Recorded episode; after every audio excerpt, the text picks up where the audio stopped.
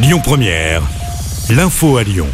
Bonjour à tous. À la une de l'actu, le Rhône repasse en vigilance jaune aux orages cet après-midi. Si l'alerte orange concernant la canicule a été levée ce matin, le département n'en a pas terminé avec les passages orageux. Ça pourrait gronder jusqu'à 20h ce soir. Hier, le Rhône a finalement été plutôt épargné par les intempéries. Moins de 30 interventions des pompiers, notamment pour des arbres tombés sur la voirie. La mairie de Lyon avait fermé les parcs municipaux par précaution et le trafic des TER a été interrompu pratiquement toute l'après-midi sur plusieurs lignes, notamment entre Lyon et Saint-Etienne ou Bourg-en-Bresse.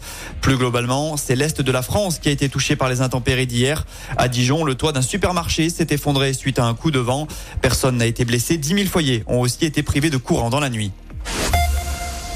Dans l'actu en France, ce renfort de gendarmerie annoncé dans les Alpes de Haute-Provence. Les recherches ont repris pour tenter de retrouver le petit Émile, cet enfant de deux ans et demi introuvable depuis samedi. À ce stade, l'enquête se concentre sur les témoignages des deux habitants qui affirment avoir vu l'enfant dans la rue, a indiqué le procureur de la République. Retour chez nous, lui a perturbé le trafic de l'aéroport Saint-Exupéry à cause d'un brouilleur GPS. Un chauffeur de poids lourd a été interpellé avant-hier du côté d'Oulin. Selon le progrès, il s'est défendu en expliquant qu'il avait installé cet outil pour ne pas être localisé par son patron. Souci, le brouilleur a aussi perturbé le dispositif de sécurité de l'aéroport. Le conducteur encourt 6 mois de prison et 30 000 euros d'amende.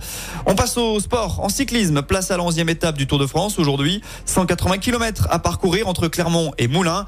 Hier, c'est l'Espagnol Peyo Bilbao qui s'est imposé à Issoire. Jonas Vingegaard est lui toujours maillot jaune. Et puis enfin...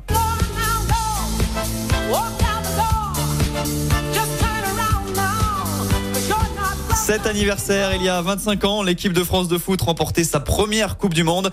Victoire en finale face au Brésil 3-0. Les Bleus étaient emmenés à l'époque par un certain Aimé Jacquet.